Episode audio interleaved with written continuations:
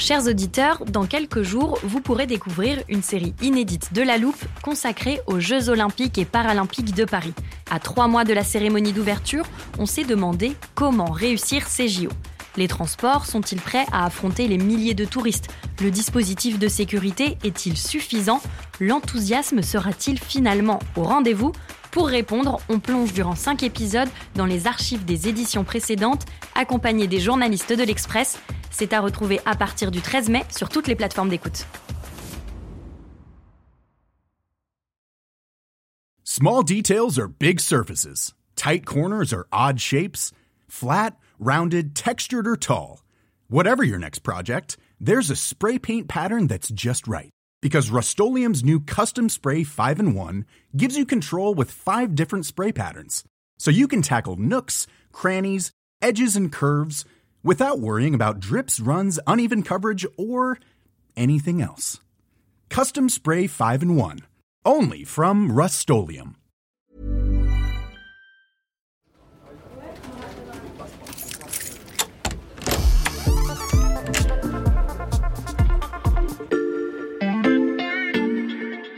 Salut, c'est Xavier Yvon. Bienvenue dans l'armoire de la loupe. Cette semaine, vous allez tout comprendre sur les méga bassines. C'est méga bassines. C'est méga bassines. La méga bassine. Méga bassines. C'est méga bassines. Des méga bassines. Les méga bassines. Pour en décrypter tous les enjeux, j'ai fait appel à Sébastien Julien, journaliste au service sciences de l'Express. Salut Sébastien. Salut Xavier. Quand j'entends méga bassine, je visualise un grand réservoir rempli d'eau, c'est bien ça?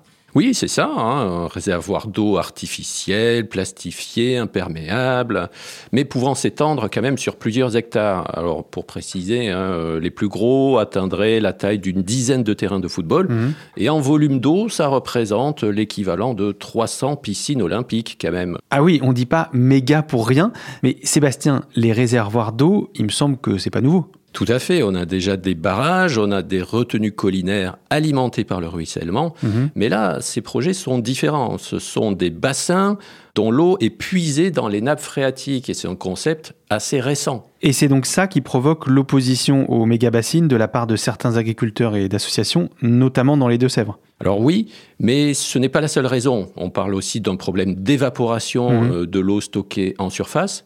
Et puis au-delà du sujet de la gestion de l'eau, il y a des questions plus sociétales. Par exemple, l'accaparement de l'eau par certains agriculteurs, c'est-à-dire ceux qui profiteraient de la bassine, mhm. ou encore le fait euh, d'encourager le modèle agro-industriel, mhm. parce que ces bassines profiteraient à la culture de maïs, qui sert ensuite pour l'alimentation de l'élevage intensif. Donc ce sont de vraies questions, mais qui ne remettent pas forcément en cause le principe des bassines. On va se concentrer sur les arguments concernant la gestion de l'eau.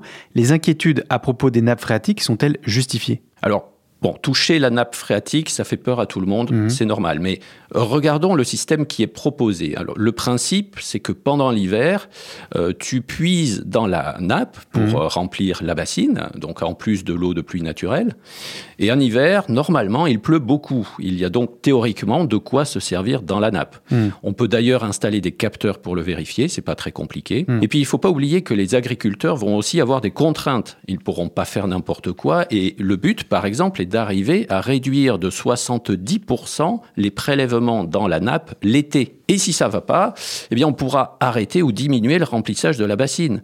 Donc Prélever de l'eau de cette manière paraît rationnel. Hmm. Il faudra bien sûr regarder au cas par cas et surtout s'assurer qu'à la fin de la période humide, hmm. les nappes ne soient pas trop impactées. Et pour la question de l'évaporation Alors, comme dans une piscine normale, on peut s'attendre à perdre, oui, une partie de l'eau. Mmh. Les estimations varient parce que ça va dépendre de la surface du bassin, des températures de l'air. Donc, certains parlent déjà de 20% du volume d'une bassine. Mmh. Mais pour d'autres, c'est un faux problème parce que ces réservoirs pourraient aussi servir pour accueillir des panneaux photovoltaïques flottants, par exemple. Mmh.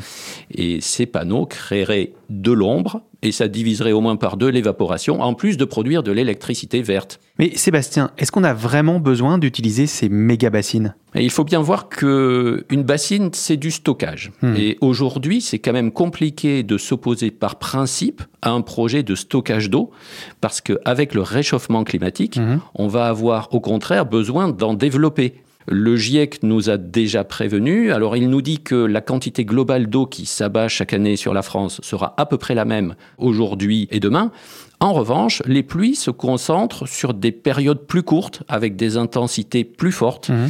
Et parallèlement, les sécheresses deviennent plus intenses et durent plus longtemps. Mmh.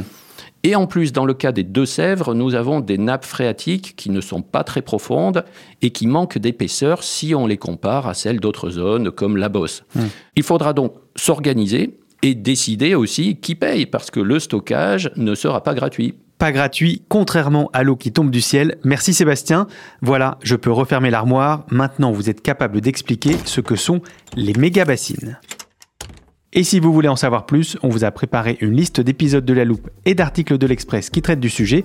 Les liens sont à retrouver dans le descriptif de ce podcast. Bon week-end, profitez-en pour rattraper les épisodes que vous auriez manqués. Je vous dis à lundi pour passer un nouveau sujet à la loupe.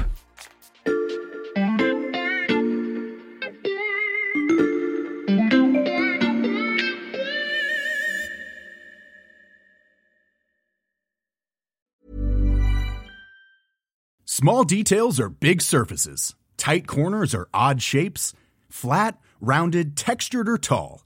Whatever your next project, there's a spray paint pattern that's just right. Because Rust new Custom Spray 5 in 1 gives you control with five different spray patterns. So you can tackle nooks, crannies, edges, and curves without worrying about drips, runs, uneven coverage, or anything else. Custom Spray 5 in 1 only from Rustolium. Normally, being a little extra can be a bit much, but when it comes to healthcare, it pays to be extra.